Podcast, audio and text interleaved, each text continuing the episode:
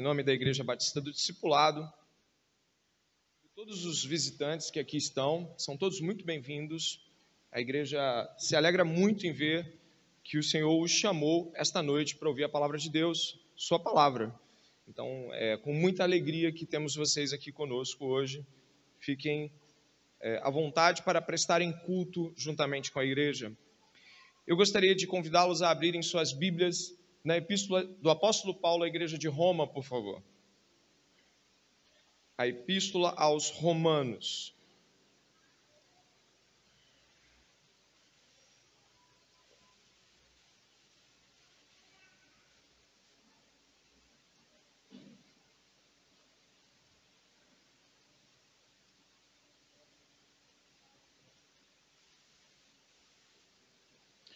Gostaria que você pudesse abrir no capítulo de número 6.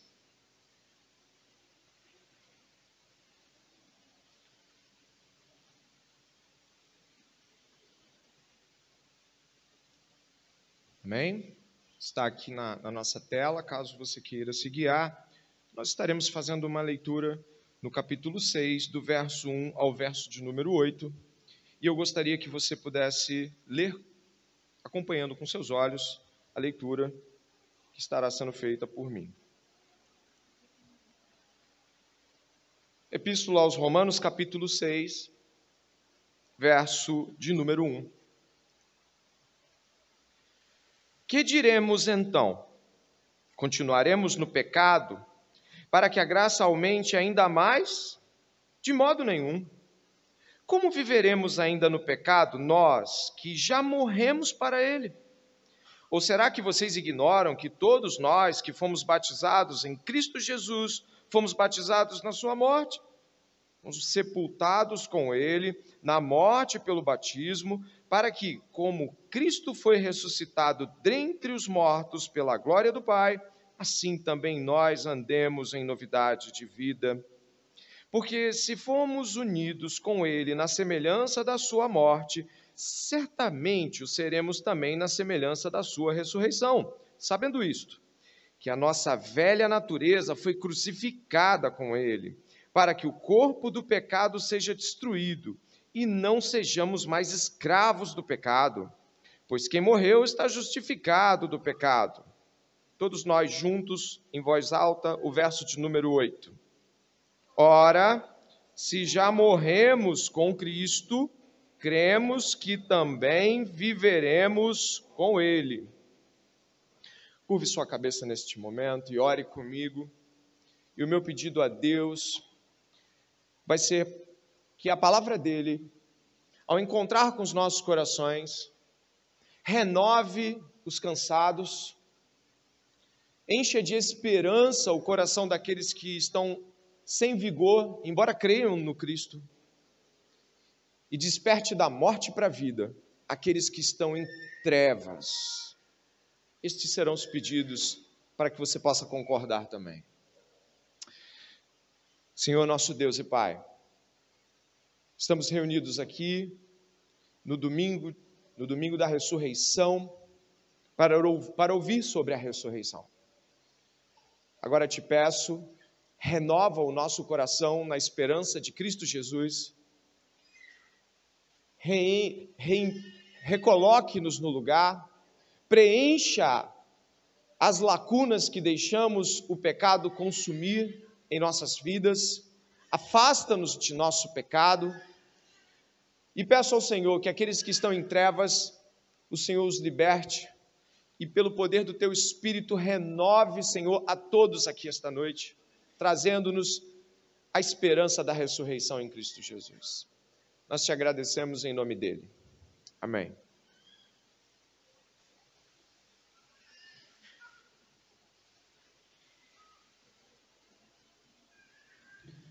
Mais uma vez, uma boa noite a todos.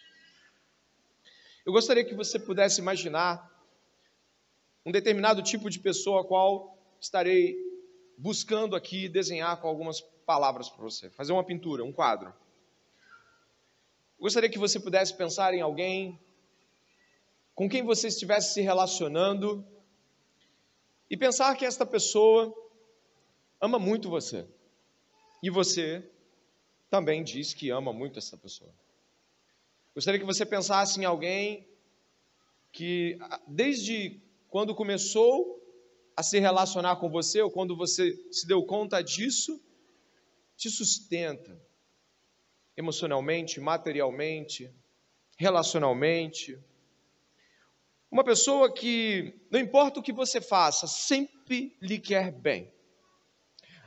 Não importa o que você diga, nunca leva suas palavras para o lugar onde elas não deveriam estar. Imagine que esta pessoa, ela perdoa você de absolutamente tudo o que você faz e por ter uma aliança de amor com você, suporta você em tudo. Estamos dizendo de alguém que, inclusive, suporta traições, suporta adultérios, suporta mentiras deslavadas, suporta que você diga que quer estar sem de fato no coração querer estar muitas vezes, e que depois que você está quebrado, porque, obviamente, muitos de nós já estivemos quebrados muitas vezes na vida por nossas próprias culpas, erros, nossos, nossos próprios pecados, e você contra esta pessoa faz todas essas coisas, e quando você imagina que agora é o fim deste relacionamento, afinal, infelizmente, o seu egoísmo lhe tragou, ela vai lá e te resgata, e mais uma vez te restaura, e mais uma vez diz: não importa o que você faça, o meu amor é maior do que o teu mal contra você e contra mim. Não importa o que você tenha dito, importa o que eu te digo a respeito de você e de nós. O que diremos então à vista destas coisas? Nós podemos ter uma atitude de, bom, como sempre serei perdoado, o meu relacionamento com essa pessoa é estável o suficiente para que eu faça o que eu quiser. E logo, eu posso continuar errando já que todas as vezes onde eu cometo coisas das quais não deveria contra esta pessoa, ela deixa bem claro que seu amor é maior do que as minhas faltas. No primeiro momento, pensando em uma situação como essa, podemos pensar: nossa, quem é esta pessoa? E, caramba, se nada do que você faça é capaz de romper esse amor, continue fazendo o que você quiser, porque no fim das contas você sempre tem as benéficias, o amor e todo, todo, todo o elo que você tem com essa pessoa, nada é quebrado. final do capítulo 5. O final do capítulo 5 diz algo extremamente importante para que nós possamos conectar esta analogia com algo que certamente já inicia o capítulo 6. O apóstolo Paulo diz assim, no verso 20: A lei veio para que aumentasse a ofensa, mas onde aumentou o pecado, aumentou muito mais ainda a graça, a fim de que, como, como o pecado reinou pela morte, assim também a graça reinasse pela justiça que conduz à vida eterna por meio de Jesus Cristo, nosso Senhor. E aí o apóstolo começa o verso 1 e eu gostaria que você de novo olhasse. Que diremos então? Ou seja, diante de uma graça, diante de um amor, que disse para cada um daqueles que ele ama: Olha, não importa o que você tenha feito e não importa o que você venha fazer, você está perdoado. Eu amo você e não há nada que me separe de você, nada absolutamente. E Paulo vai dizer aqui, olha o verso 1: Que diremos então? Continuaremos no pecado para que a graça aumente ainda mais? O que ele está dizendo é: você viu que a graça triunfou? Você viu que a graça venceu pecados do passado, do presente e do futuro? Você viu o tamanho do triunfo da, de Jesus Cristo? E lá no capítulo 8, o que, você vai encontrar? Nada nos separa do amor de Deus, não é isso? E aí então, vamos pecar, porque está tudo resolvido. Não. O apóstolo bota o pé na porta e diz: não. Não é assim, não. E ele vai começar a desenvolver aqui no capítulo 6, que junto com os 5 são uma espécie de dobradiça de uma parte da carta para outra parte da carta, de que não, de que a mesma graça que triunfou sobre o pecado quando você era ímpio sem Deus, triunfará sobre o pecado e te tornará alguém segundo o coração de Deus. A graça triunfará como triunfou. E é aqui que começa o capítulo 6. O apóstolo Paulo está dizendo: não, não existe essa de eu vou pecar, pecar, pecar, então eu vou para o fundo do poço e aí você vai ver mais uma vez a graça triunfando. Não, não é este o pensamento daqueles a quem a graça salvou e santificou. E é por aí que nós vamos começar esta noite. Nós vamos começar uma trajetória agora no capítulo 6, que no capítulo 8 encontra o seu ápice sobre a vida nova em Cristo, a santificação em Cristo. Uma vez eu encontrei uma pessoa, na verdade eu encontrei várias, mas essa eu me lembro é, do, da persona, dizendo o seguinte: Você quer me dizer, André, que Cristo salva alguém e não importa o que ela faça depois disso, ela não será afastada dele? Sabe aquelas pessoas que gostam de sintetizar calvinismo com é, uma vez salvo, salvo para sempre? Você já ouviu essa, essa frase que, que não diz muita coisa, não é? Uma vez salvo, salvo para sempre. Quer dizer que a pessoa pode fazer o que ela quiser. Esse é o pensamento, de fato, de quem ou não sabe o que está dizendo ou não foi salvo. Porque é o que Paulo vai dizer assim: não, não é isso não. Então agora nós vamos começar uma etapa na epístola onde a santificação, a vida nova em Cristo começa a se tornar evidente para aqueles que foram salvos. E para aqueles que estão aqui, porventura não têm o Senhor Jesus Cristo como Senhor e Salvador de vossas vidas, pode ter certeza você vai encontrar uma diferença enorme com aquilo que você vive, com aquilo que é escrito, pregado e ensinado aqui hoje, hoje à noite. E isso é o que você encontra no verso 1, e eu repito: que diremos então? Continuaremos no pecado para que a graça aumente ainda mais? O apóstolo diz no verso 2: de modo nenhum. Como viveremos ainda no pecado, nós que já morremos para ele? A história aqui é muito clara.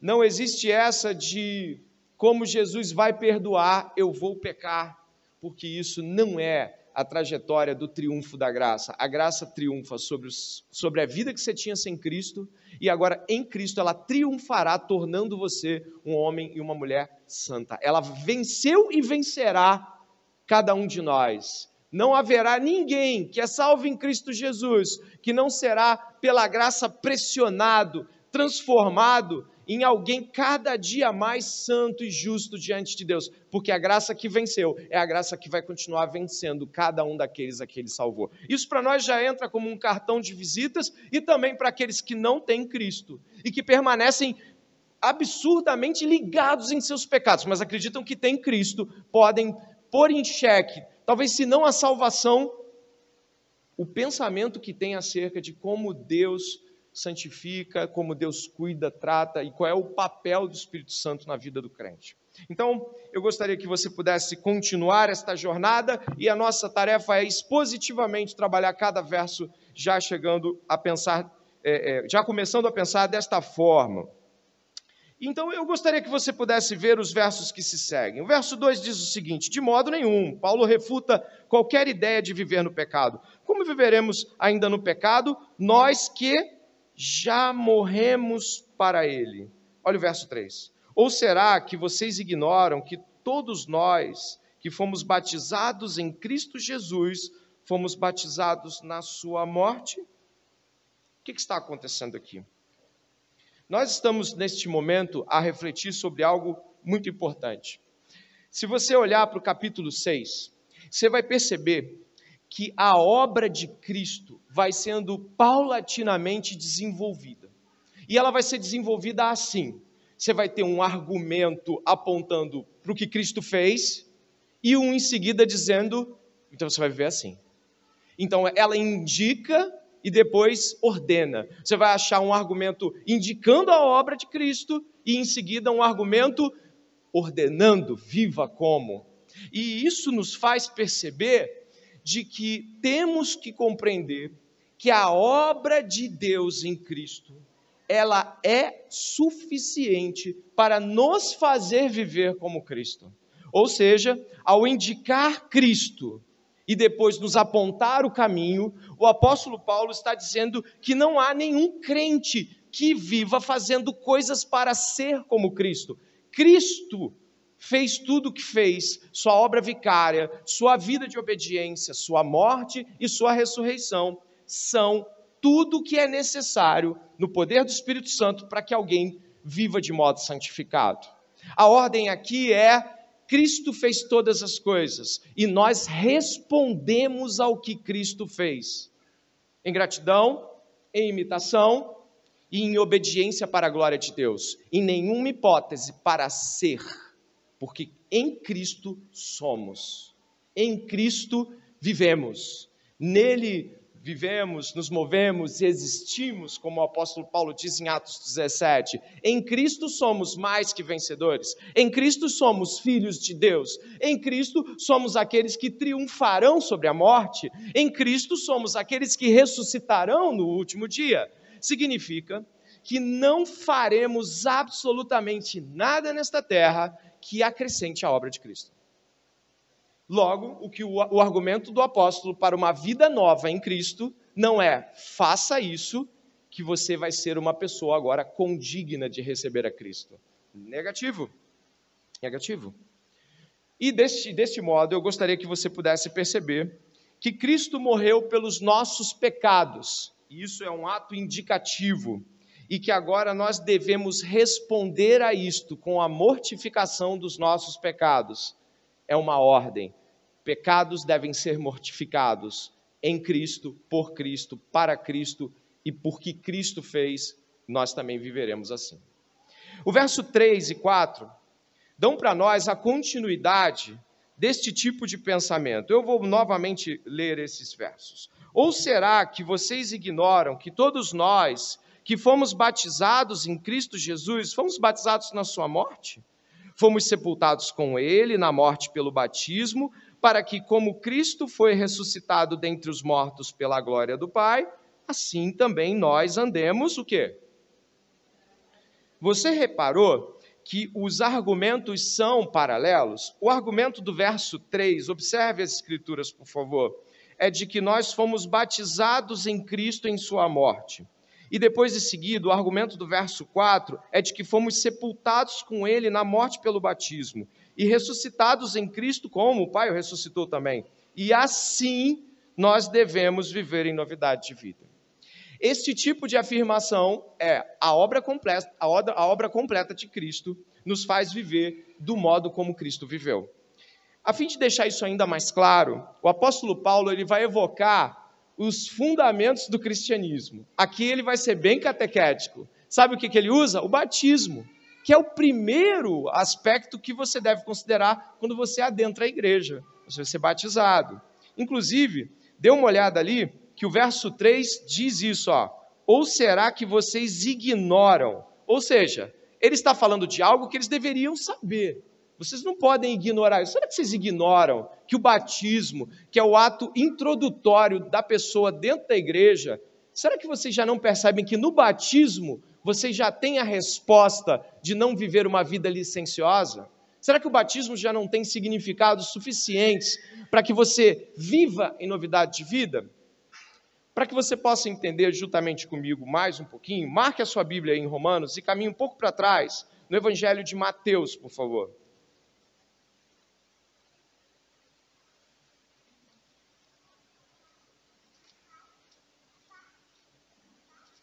Vá até o capítulo 4.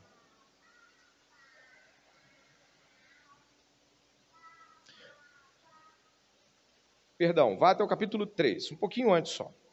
Se você der uma olhada no capítulo 3, a narrativa vai expressar aqui um personagem bíblico extremamente conhecido, João Batista. Eu vou ler alguns versículos para você, entender, você entender o que vai acontecer aqui. Mateus capítulo 3, Diz assim no verso 1 e 2. Dê uma olhada. Naqueles dias apareceu João Batista pregando no deserto da Judéia. Ele dizia: Arrependam-se, porque está próximo o reino dos céus. Dê uma olhada no verso 5 agora. Diz assim o verso 5: Então os moradores de Jerusalém, de toda a Judéia e de toda a região em volta do Jordão iam até onde ele estava, e confessando os seus pecados, eram batizados por ele no rio Jordão. Agora dê uma olhada no verso 13. Por este tempo, Jesus foi da Galiléia para o rio Jordão, a fim de que João o quê? João estava batizando o quê? para o quê? Para arrependimento de pecados. Você leu isso, né? E aí quem está vindo para se batizar? Jesus. Bom, vamos seguir. João, porém, quis convencê-lo a mudar de ideia, verso 14, dizendo: Eu é que preciso ser batizado por você, e é você que vem a mim? Mas Jesus respondeu: Deixe por enquanto, porque assim nos convém cumprir toda a justiça. Então ele concordou. Depois foi batizado, Jesus logo saiu da água. E eis que os céus se abriram e ele viu o Espírito de Deus descendo como pomba vindo sobre ele. E eis que uma voz dos céus dizia: Este é meu filho amado, em quem me agrado, em quem tenho todo o meu prazer. Preste atenção, Jesus Cristo, ele foi batizado no arrependimento de pecados. Como todos nós sabemos, Jesus não cometeu pecado algum. Logo, o que Jesus fez ali o identificaria conosco. Ali, quando Jesus diz: Deixa, com, é, é preciso cumprir a justiça, convém cumprir a justiça, e aí já já eu vou mostrar de onde ele tira isso, que ele vai falar de é, Isaías 42. Jesus está se identificando conosco, ele está assumindo os nossos pecados, ele está se identificando com o seu povo.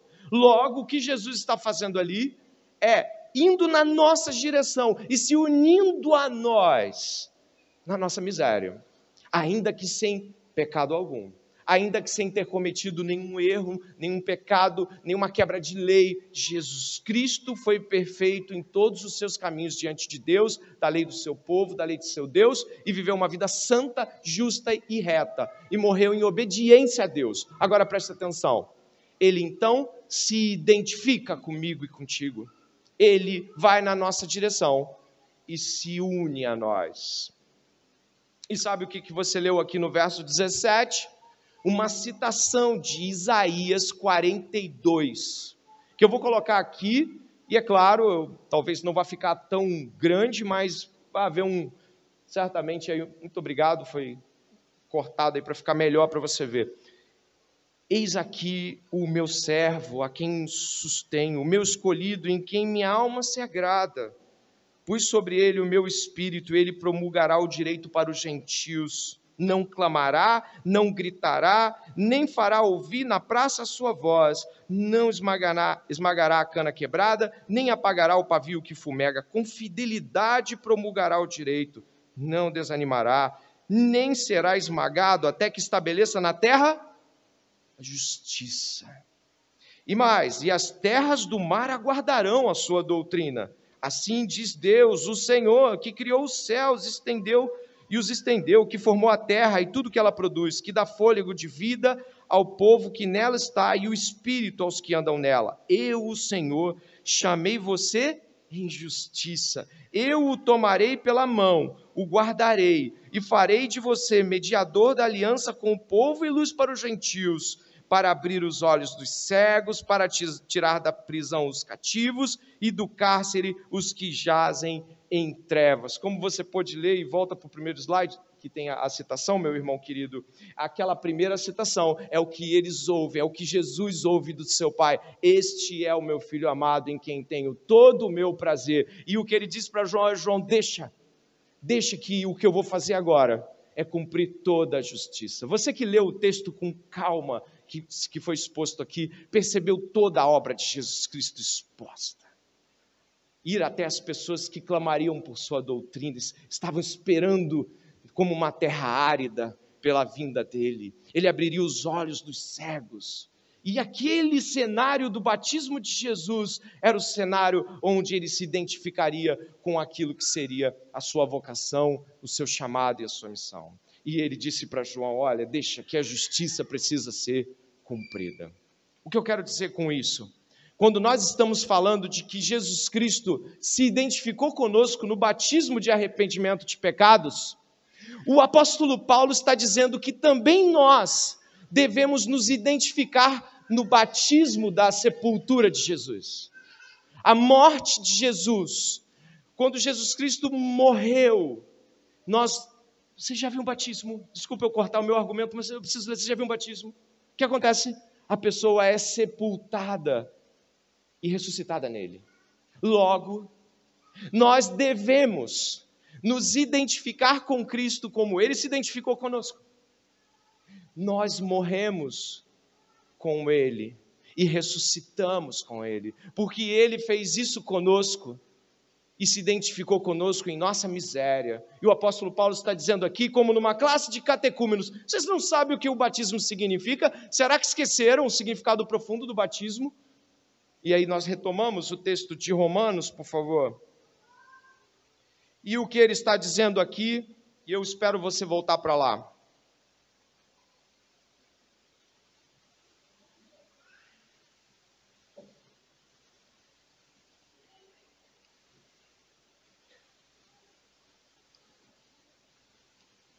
Argumento do apóstolo Paulo aqui é muito claro.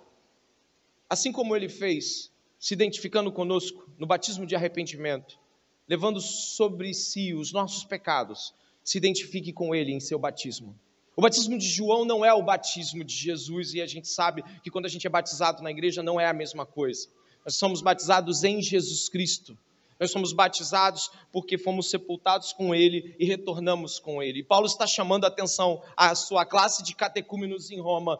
E novamente aqui a palavra de Deus nos mostra a mesma coisa. Morremos em Cristo, como Cristo, e somos ressuscitados nele se morrermos com Ele, como Ele, para os pecados.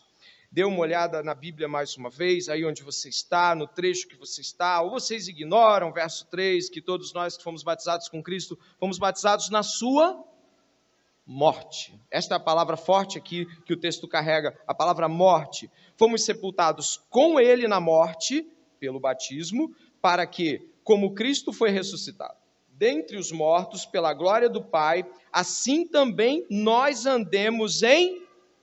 Olha, o argumento vai migrar agora. Porque ele estava dizendo sobre a morte de Cristo, que é a nossa morte, e a ressurreição de Cristo, que é a nossa ressurreição, mas então ele vai dizer que há uma novidade de vida que é resposta para quem recebeu esse batismo. A resposta sua e minha para o batismo na morte de Jesus é novidade de vida, é vida renovada, é vida como Cristo, é vida no Espírito. Cristo viveu em unidade com seu Pai no poder do Espírito Santo. O crente vive em unidade com o Pai por meio do Filho no poder do Espírito. O cristão, então, ele sabe que ele não fez nada para que ele pudesse ser salvo, ele absolutamente não consegue fazer nada para que ele possa ser mais parecido com Jesus, e depende de Cristo para todas as coisas e vive como Cristo, no poder do Espírito, pela graça do bom Deus. Quando você entende isso, nunca a vida de santidade é uma busca por ser melhor do que outros, do que ser aceito por Deus, e nem tampouco você coloca isso, por exemplo, na conta de como eu estou conseguindo fazer todas as coisas, meus devocionais, minhas leituras e tudo mais. Sabe de uma coisa? Eu estou bem com Deus.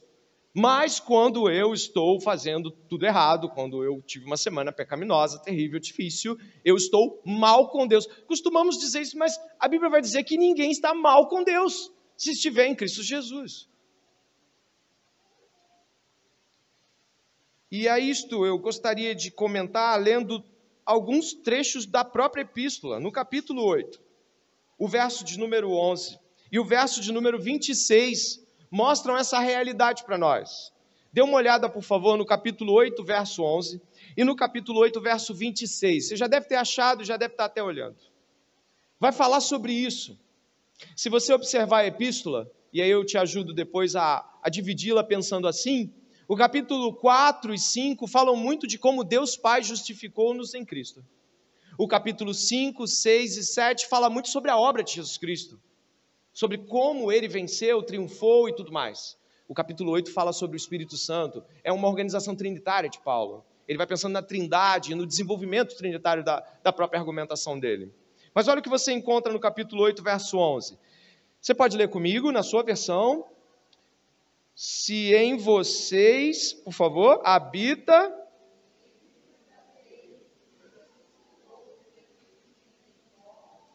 esse mesmo que ressuscitou Cristo dentre os mortos, vivificará também o corpo mortal de vocês, por meio do seu Espírito que habita em vocês, uma obra do Espírito Santo. O Espírito que revivificou Jesus vai fazer a mesma coisa com você. Olha o verso 26 agora. Eu posso ler e você acompanha com os olhos. Da mesma maneira, também o Espírito nos ajuda em nossa fraqueza, porque não sabemos orar como convém, mas o próprio Espírito intercede por nós com gemidos inexprimíveis. Olha o 27. E aquele que sonda os corações sabe qual é a mente do Espírito, porque intercede pelos santos de acordo com a vontade de Deus. Os santos não estão a ermo. Você não foi salvo por Jesus e Jesus falou agora é por tua conta. Você foi salvo agora, olha, lê Bíblia, ora e se santifica aí do teu jeito. Isso não está na Bíblia. A palavra de Deus está nos dizendo de que a graça continua triunfando por meio do Espírito Santo. Não existe essa de eu acho que eu nunca vou vencer esse pecado, eu acho que eu nunca vou vencer isso na minha vida. Crente não pode falar assim porque é teológica teológica, escrituristicamente errado. Você não pode dizer eu nunca vou vencer esse pecado, porque a Bíblia está dizendo que o Espírito Santo irá fazer a obra dele. Filipenses 1,6 vai dizer a mesma coisa: de que aquele que começou a boa obra vai terminar. Não adianta pegar esses versículos da Bíblia e memorizar sem aplicá-los em seus momentos de dificuldade e crise, em momentos onde você só vê a escuridão de seus pecados e desafios. Olhe agora para esses versículos, é palavra de Deus para nós essa noite. Você vai vencer em Cristo Jesus. Se você é salvo, o Espírito Santo é promessa e selo de Deus para vitória contra o pecado. E isso deveria lhe alegrar muito esta noite não estamos abandonados, não estamos a ermo. Aquele que começou a boa obra nos pôs o Espírito em nós, e nós estamos caminhando para o triunfo completo, na glória de Deus. E glória a Deus por isso. Você consegue falar isso?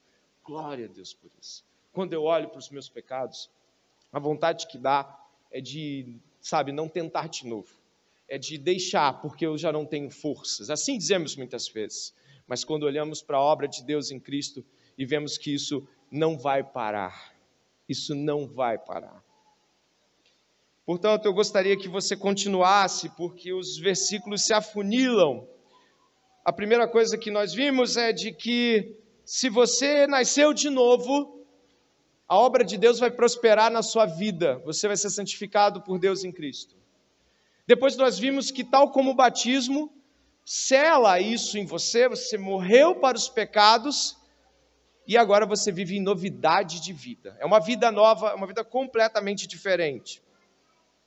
E talvez você possa falar assim, mas como Cristo fez isso? Algumas pessoas ficam confusas, falam assim: um só homem conseguiu fazer isso por muitos. Adão e Cristo são homens, de certa forma, diferenciais por serem, eu vou usar uma expressão aqui que Guilherme de Carvalho, pastor da Igreja Esperança, gosta de usar, eu acho interessante se ela for colocada no lugar certo. Homens coletivos.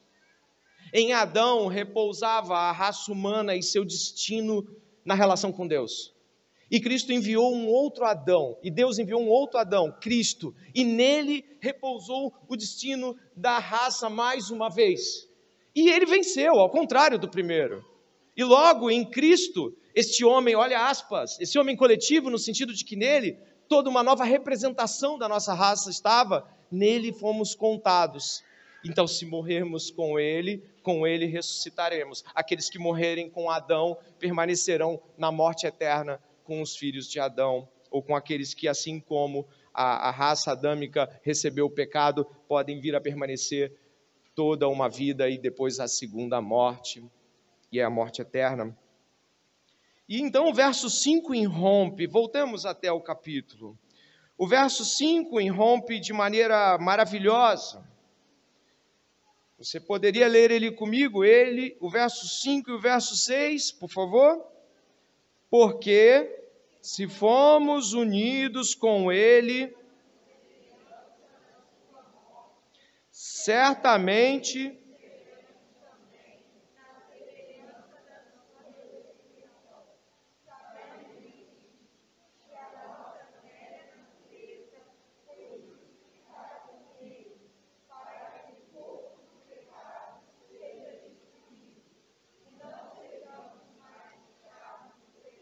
Glória a Deus por isso.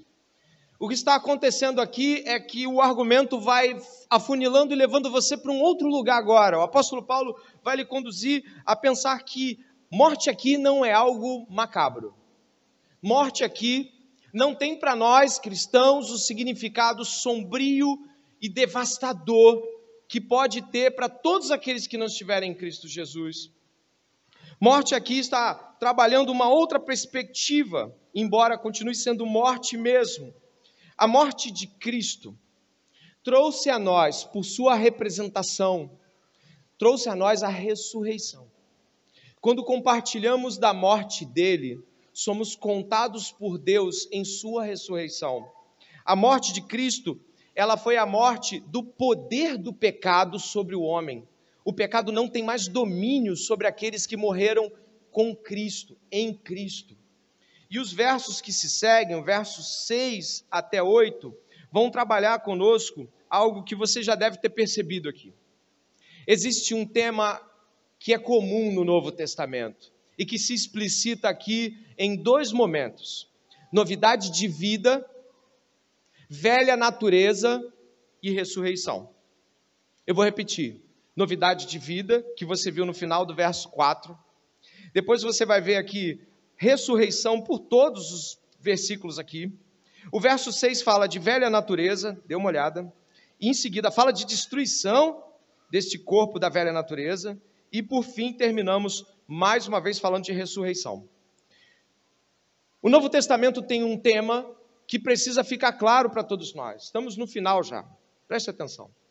O Novo Testamento fala sobre a condenação do pecado e do mundo como nós o conhecemos. O Novo Testamento nos apresenta, e os profetas já vão falar sobre isso, Isaías vai falar sobre novos céus e nova terra, vai haver um momento é, onde o cosmos vai ser re renovado, onde toda a realidade que existe, tal como nós a conhecemos, acabará. E o que acontece aqui é que a morte e a ressurreição de Cristo marcam um fim de uma era, um fim de um tempo, um fim de um reino, o fim do reino do pecado. Satanás, o príncipe das trevas, ainda está em atuação, mas a vitória de Cristo já foi declarada em sua ressurreição. Nós estamos aqui entre o velho, a velha ordem de todas as coisas, que ainda está ao mesmo tempo operando junto com uma janela de um vislumbre grandioso que a ressurreição de Cristo nos dá. Através da ressurreição de Cristo, nós conseguimos contemplar que o velho, que o pecado, que o modo como as coisas ainda são vividas pelo homem que busca sentido fora de Deus, elas vão acabar. A ressurreição de Cristo mostra que Deus está renovando todas as coisas nele. A ressurreição de Cristo apresenta o fim do que Paulo chama de presente século. Você conhece Romanos 12? E não vos conformeis com este século. Este tempo e o modo como este tempo vive está acabando, ele já está condenado. Na cruz, Deus disse: basta. Na cruz, Deus disse: este é o fim do mundo como vocês o conhecem. Ele acaba aqui e ele se renova a partir da ressurreição de Cristo. Serão novas relações familiares, serão novos céus e nova terra. Se você for comigo, eu sei que você consegue ir mais uma vez nas Escrituras. Eu gostaria que você marcasse Romanos e fosse até Coríntios. É só um livro após só. É muito pouco. e você pudesse ir comigo até o capítulo 15. Você vai ver eh, como o apóstolo Paulo se alegra com o que ele consegue vislumbrar pela ressurreição. Dê uma olhada ali no capítulo 15, lá no verso de número 54.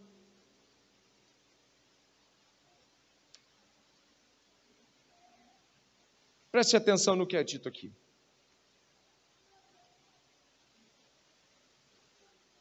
E quando este corpo corruptível se revestir de incorruptibilidade, e o que é mortal se revestir de imortalidade, então se cumprirá a palavra que está escrita. Tragada foi a morte pela vitória. Onde está, ó morte, a sua vitória? Onde está, ó morte, o seu aguilhão? O aguilhão da morte é o pecado, e a força do pecado é a lei. Graças a Deus que nos dá vitória por meio de nosso Senhor Jesus Cristo. Ele ainda completa e diz: Portanto, meus irmãos, meus amados irmãos, sejam firmes, inabaláveis e sempre abundantes na obra do Senhor, sabendo que no Senhor o trabalho de vocês não é vão. Nós estamos vivendo entre a esperança do novo que há de ser revelado e descortinado completamente. Já em Jesus Cristo podemos ver uma janela para este novo. Novos céus, nova terra, novas relações familiares. A morte já não existe, o pecado não existe. Não há mais cemitérios, não há mais despedidas, não há mais mal, não há mais nada de ruim. E Deus está condenando este mundo e apontando para a cruz e dizendo: é isso que vocês vão receber se permanecerem do modo como este mundo é colocado e as pessoas vivem. Uma vida onde Deus não é o sentido para todas as coisas. Isso vai acabar. A morte de Jesus Cristo é a condenação do mundo na cruz do Calvário. E a ressurreição de Cristo é a janela que vislumbra o horizonte para os filhos de Deus. E muitas vezes o apóstolo Paulo abre esta janela em suas cartas. Aqui agora, quando este corpo se revestir de incorruptibilidade, de imortalidade, você vê que ele está exultando com isso, ele está alegre, porque ele consegue, ele já está lá. Ah, ele já está lá. Ele já está vivendo isso. E nós aqui devemos declarar ao mundo que o mundo está condenado, como diz o apóstolo Pedro, entesourado para o fogo. Nicodemos, João 3 diz assim: Nicodemos, vejo que tu és mestre, que ninguém pode fazer as coisas que você faz se Deus não estiver com ele. Jesus diz o quê? Nicodemos, se você não nascer de novo, você não vai conseguir ver o reino. Nicodemos vai ter que começar do zero. A nova vida em Cristo é do zero. Quando nós estamos falando das, de sepultados em Cristo, ressuscitados nele, se ainda estamos aqui, estamos vivendo a partir do zero. Cristo está colocando tudo no lugar. Não há nada que fique como antes. Nicodemos, não vai dar para você pegar a tua religião do jeito que ela é, o teu modo de julgar as coisas, o modo como você vê o mundo, Nicodemos, não vai ajustar. Você vai ter que nascer de novo. Então, todos que aqui estiverem esta noite, já nesses últimos minutos que estamos aqui diante das Escrituras, não dá para ajustar o velho com o novo. O novo já venceu. E o velho está condenado na cruz seu sistema de justiça própria, seu modo de julgar o mundo como se fosse algo que você tenha que segurar e fiar e confiar e falar isso é para mim, essa é minha vida. Não, eu não perdoo. Não, olha só, é, tá, mas não é tudo sobre Jesus. Essa radicalidade que se prega aí, eu não quero isso para mim. Você está negando a radicalidade da cruz. A cruz é o marco zero para a nova criação. É ali que as coisas. O, o relógio começa a contar dali.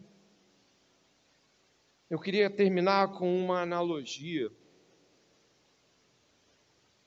Imagine um trem. E imagine que você começa a ver pessoas num trem em movimento saltando e caindo, se machucando bastante e fazendo vem, vem, vem, vem. E você olha e fala, mas que isso, que ignorância é essa? Por que as pessoas estão tomando uma atitude tão drástica como essa? De repente, uma delas que vai saltar, o que, que, que está acontecendo? Por que essas pessoas estão saltando? Está todo mundo aqui ainda, pessoas estão vivendo. O trem está indo, a vida está seguindo. E aí a pessoa que está quase pulando fala assim: vem comigo, rapaz. O que acontece? O trem está sem freio e no final tem abismo. Vem comigo. Vem, vem, vem. Mas, você vai se machucar muito, ele está numa velocidade, não tem como parar. Não, tem que saltar assim. Vai cair lá na frente. Não adianta correr para o último vagão.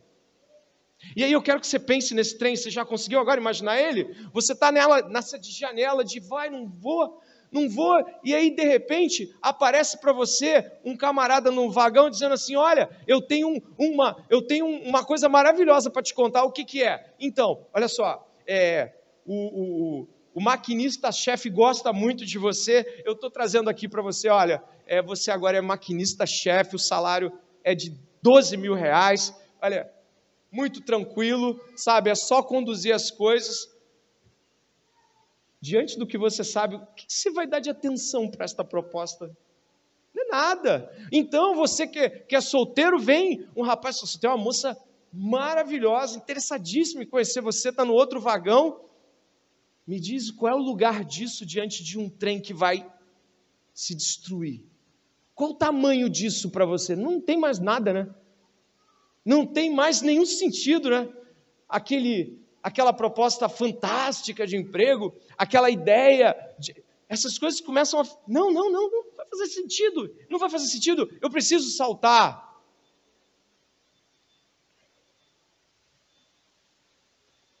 Muitos continuam no trem. E como Jesus diz, Muitos continuarão até aquele último dia, se casando, se dando em casamento, vivendo suas vidas, comprando seus terrenos, vendendo seus terrenos e fazendo a sua vida continuar. Mas o trem vai cair. O trem está condenado. Esse sistema de vida que nós temos hoje está condenado. E eu apelo aqui Cristo Jesus, e se você compreendeu, vai entender que este apelo é se a sua vida não é dirigida pela obra de Cristo, se as coisas que você faz, elas não são respostas à obra de Deus em Cristo Jesus, se as escolhas que você faz, elas não correspondem às respostas que se deve dar ao que o Evangelho nos diz, sua vida está sem sentido e você está caminhando para a morte este mundo está condenado. Mas o verso 8 diz o seguinte: Ora, se já morremos com Cristo, cremos que também viveremos com Ele. Ore comigo e peça a Deus que te mostre que talvez o teu cristianismo seja uma grande farsa.